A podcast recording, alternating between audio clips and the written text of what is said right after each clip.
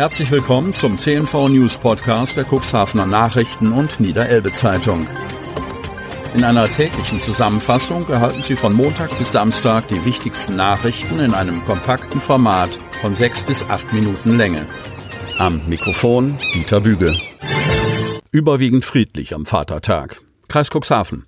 Wer am Donnerstag, dem Himmelfahrts- und inoffiziellen Vatertag im Kreis Cuxhaven unterwegs war, sah sie überall. Gruppen, die mit Bollerwagen und Getränken durch die Straßen zogen, um Spaß zu haben. Meist blieb es dabei auch friedlich. Die Feiern am Vatertag sind nach Einschätzung der Polizei in Stadt und Kreis Cuxhaven überwiegend friedlich geblieben. Allerdings waren auch einige polizeiliche Einsätze erforderlich. Zumeist aufgrund der erheblichen Alkoholisierung kam es zu körperlichen Auseinandersetzungen zwischen verschiedenen Gruppen, teilt Britta Schumann, Sprecherin der Polizei Cuxhaven mit. Bislang seien fünf Anzeigen wegen Körperverletzung bzw. Bedrohung erstattet worden.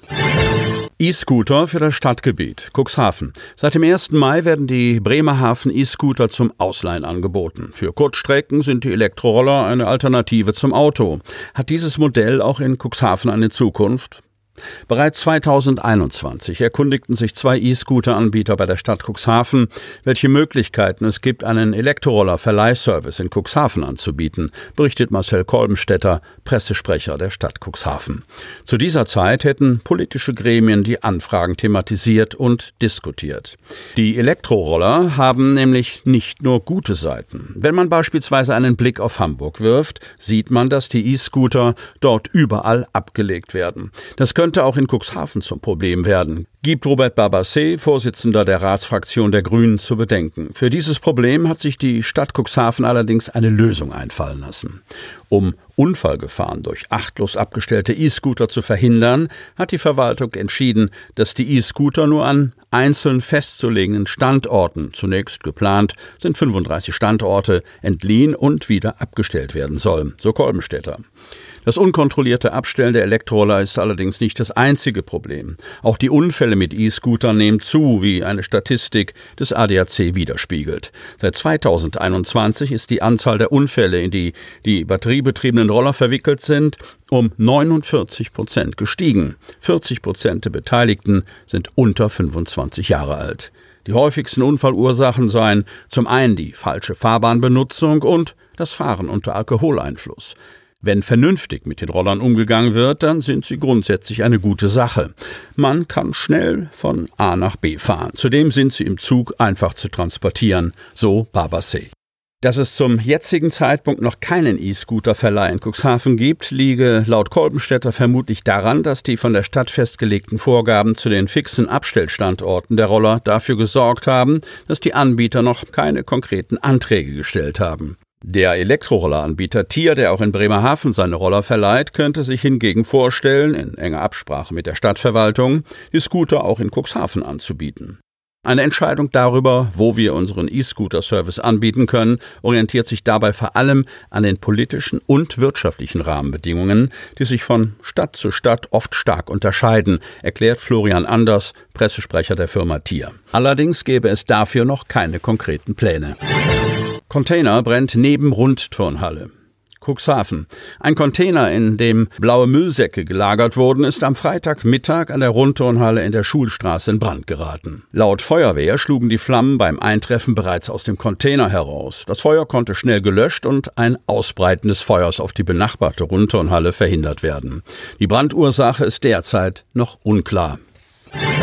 Sommercamp feiert 60. Geburtstag. Otterndorf. Generationen von Kindern und Jugendlichen haben hier ihre Ferien verbracht. Das Sommercamp in Otterndorf-Müggendorf wird in diesem Jahr 60 Jahre alt. Gefeiert wird am Sonnabend, 10. Juni, mit einem Tag der offenen Tür. Die Anfänge des Sommercamps, einer Ferieneinrichtung der Landeshauptstadt Hannover, gehen auf das Jahr 1963 zurück. Damals wurde das Gelände in Müggendorf auf Initiative der hannoverschen Sportjugend und der Abteilung Jugendpflege erstmals auf Zeltlagertauglichkeit getestet. Etwa 250 Kinder und Jugendliche waren zur Premiere auf dem rund 32 Hektar großen Areal zu Gast. Aus dieser Initiative entstand in den Folgejahren eine feste Einrichtung, das Ferienlager Hinrich Wilhelm Kopf, benannt nach dem ersten Ministerpräsidenten Niedersachsens. Seit 2014 heißt die Einrichtung nur noch Sommercamp Otterndorf. Umbenannt wurde das Camp, nachdem eine Historikerin herausgefunden hatte, dass sich Kopf in der NS-Zeit auf Kosten verfolgter Juden bereichert hatte. Bis heute haben im Sommercamp mehr als 390.000 Kinder ihre Ferien verbracht. Seit der Eröffnung hat sich viel verändert und aus dem Provisorium ist eine moderne Ferien- und Freizeiteinrichtung geworden. Dem ursprünglichen Gedanken, Kindern und Jugendlichen naturverbundene Ferien anzubieten, ist die Stadt Hannover als Betreiberin des Sommercamps aber nicht treu geblieben, sagt Susanne Stroppe, Pressesprecherin der Landeshauptstadt Hannover. Aus Sicht der Bildungs-, Jugend- und Familiendezernentin Rita Maria Ciske hat das Sommercamp Otterndorf nichts von seiner Bedeutung für die Kinder- und Jugendarbeit verloren. Für die Stadt ist es weiterhin besonders wichtig, Ferien- und Freizeitangebote auch für jene Kinder zu schaffen, die sich aus unterschiedlichen Gründen sonst keine Ferien leisten können. Insbesondere nach zwei schweren Pandemiejahren gibt es einen großen Nachholbedarf für die jungen Gäste, sagt Rita Maria Ciski. Jeder und jede ist willkommen und eingeladen, das Sommercamp zu erkunden. Die Veranstaltung startet um 14 Uhr mit zahlreichen Kinderaktionen, Rundgängen, Musik und vielem mehr. Auch für das leibliche Wohl wird gesorgt. Zum Abschluss der Veranstaltung gibt es eine After-Show-Party mit einem Konzert der Band Return und einer DJ-Session. Die Party steigt ab 20 Uhr in der Mehrzweckhalle des Camps. Der Eintritt ist frei. Sie hörten den Podcast der CNV Medien. Redaktionsleitung Ulrich Rode. Produktion Win Marketing. Agentur für Text, Ton und Kommunikationstraining.